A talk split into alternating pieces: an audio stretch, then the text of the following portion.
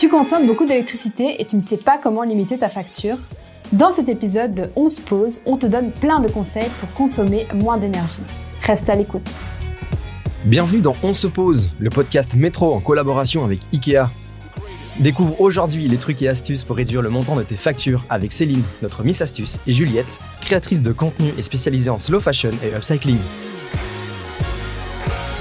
Hello tout le monde, moi c'est Charlotte, je suis journaliste chez Métro, je suis trop contente d'être là aujourd'hui. Dans cet épisode, on va parler énergie, comment limiter sa facture, quels sont les gestes qu'on peut faire pour la planète. Aujourd'hui, j'accueille Juliette. Salut Juliette. Salut Charlotte. Tu vas bien? Super, et toi? Oui. Euh, tu es euh, entrepreneuse et tu es connue sur, le, sur les réseaux sociaux avec le nom de euh, Juliette Bonhomme. C'est exact. tu es aussi très engagée pour la cause climatique et ton domaine, c'est un peu la slow fashion. Totalement. De l'autre côté de la table, on a Céline. Salut Céline. Salut Charlotte, salut Juliette. Hello. Tu vas bien? Très très bien, merci. Tu es un peu notre Miss Astuce. Tu travailles chez Ikea et tu vas nous donner plein de conseils pour vivre au mieux chez soi sans se ruiner. Tout à fait. Et je pense que tes conseils vont intéresser nos auditeurs et nos auditrices. Corrige-moi si je me trompe, euh, Juliette, mais euh, toi, ce qui, tout ce qui est euh, développement durable, tu connais un peu, non? Oui, bah, en fait, je partage ça sur les réseaux sociaux. J'ai changé ma consommation en général il y a cinq ans et j'ai décidé de partager toutes les solutions que je trouvais. Donc, comme tu l'as dit, moi, mon dada, c'est plus la mode durable. donc, la seconde main, les marques qui respectent l'environnement et l'homme aussi. Ouais.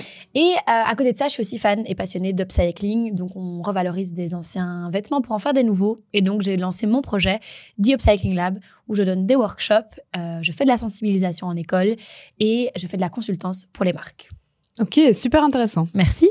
Merci à toutes les deux d'être là et euh, merci à toi aussi qui nous écoute ou euh, qui nous regarde, car on est aussi euh, filmé. Que tu sois confortablement posé dans ton canapé, dans les transports ou au travail, reste à l'écoute. Tu vas apprendre plein de trucs et astuces. Let's go. Aujourd'hui, on va illuminer ta journée et mieux que ça, on va voir comment on peut redonner un peu de lumière à ton euh, chez toi sans pour autant euh, te ruiner. Mais pas que, on va aussi essayer de trouver des astuces pour limiter notre consommation d'énergie pour notre portefeuille et pour la planète. Ok, Juliette, j'imagine que toi, tu vois un peu de quoi il s'agit. Mhm. Ben, donc j'imagine que c'est comment réduire notre empreinte carbone euh, au quotidien, à la maison. Ouais, c'est ça. Et ben, je pense qu'il y a plein de petits gestes qu'on peut faire tous et toutes et qu'on fait sûrement déjà sans s'en rendre compte. D'abord, on va commencer par parler euh, chauffage. Est-ce que tu as du coup des petites astuces, des petits trucs que tu fais dans ton quotidien qui pourraient Mhm. euh, intéresser nos auditeurs et qui pourraient peut-être aussi faire chez eux?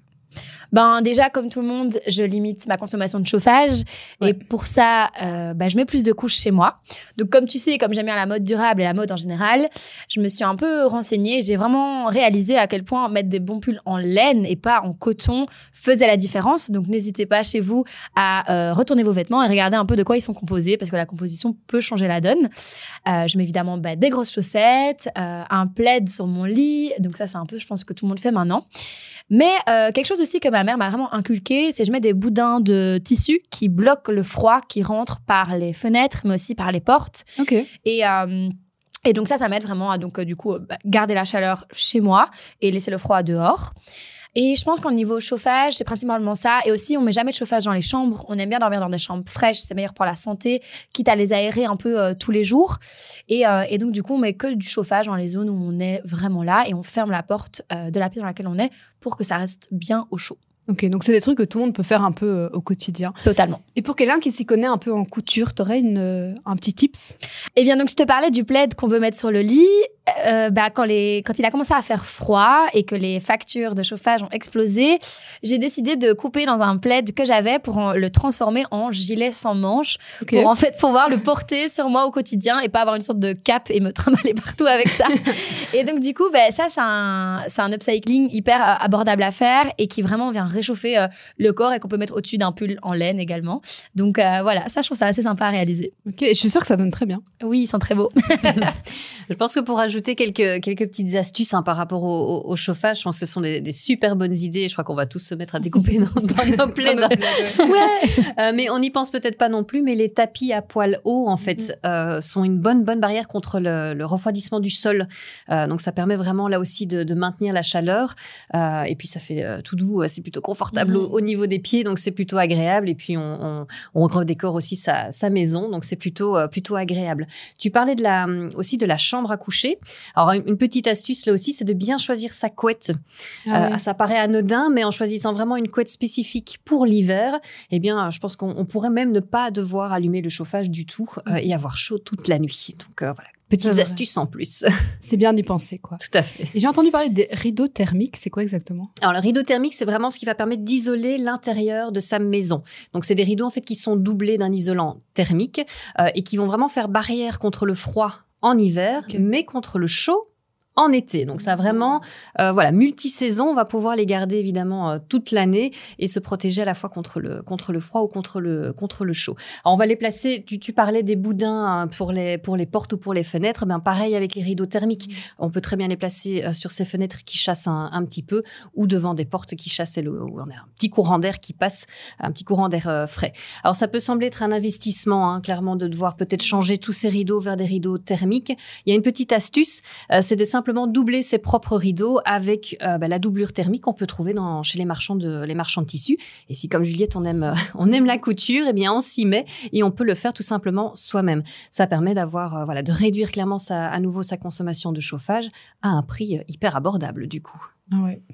Donc, pourquoi pas? Mais Tester, oui, hein. c'est hyper intéressant et c'est vrai que je rebondis sur ce que Céline dit par rapport à la couture. Euh, ok, les gilets, c'est peut-être un, autre niveau, mais on peut aussi faire nos propres boudins en tissu, tout simplement, euh, en prenant les dimensions de nos portes ou de nos fenêtres et venir les rembourrer avec euh, des chutes en fait qu'on a chez nous et ça fait le, le travail. Ouais. Et euh, pour ce qui est de notre consommation d'eau, quand on sait qu'on consomme au minimum 60 litres d'eau pour une douche de 10 minutes, donc c'est énorme, est-ce que Juliette, tu aurais des, des petites astuces pour réduire un peu notre facture d'eau? Ben, je pense que je fais quelque chose que tout le monde fait déjà. Euh, Peut-être que tout le monde ne l'avoue pas. Euh, faire pipi sous la douche, ça économise des chasses d'eau, faut dire ce qui est. Euh, et aussi, du coup, quand je suis chez moi en télétravail, je ne tire pas la chasse tout le temps. Voilà, j'essaie de limiter ça. Quand on se douche et qu'on se shampooine, essayez d'éviter, enfin, de couper l'eau à ce moment-là pour pas qu'elle coule Ouais. en vain. Surtout quand on se lave les cheveux, qu'on va mettre un après-shampoing, etc., que ça va prendre vraiment du temps. Essayez de, de prendre ce réflexe-là. Je sais qu'en hiver, c'est pas simple.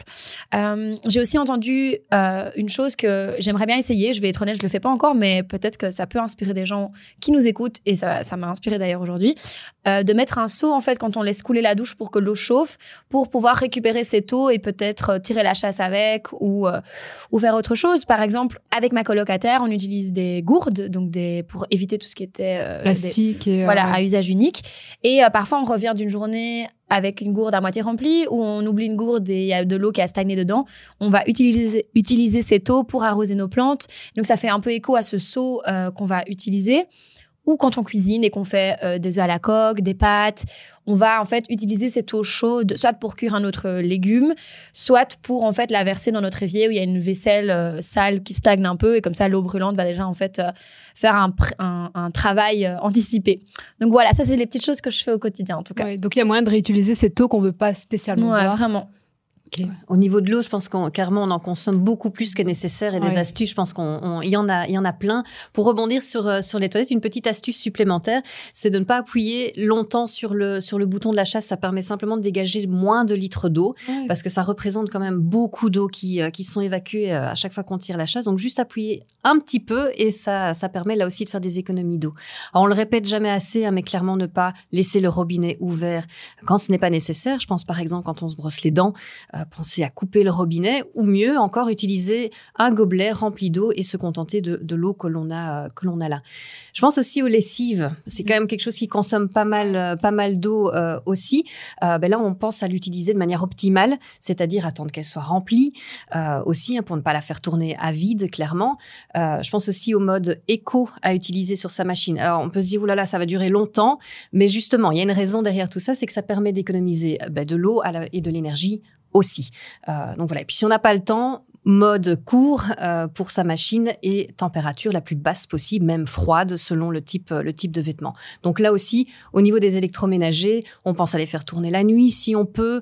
Euh, Enfin voilà, euh, un maximum euh, euh, en même temps aussi. Donc euh, donc voilà, là il y a pas mal de choses euh, à faire. Ouais, donc plein de choses qu'on peut vraiment faire au quotidien chaque jour.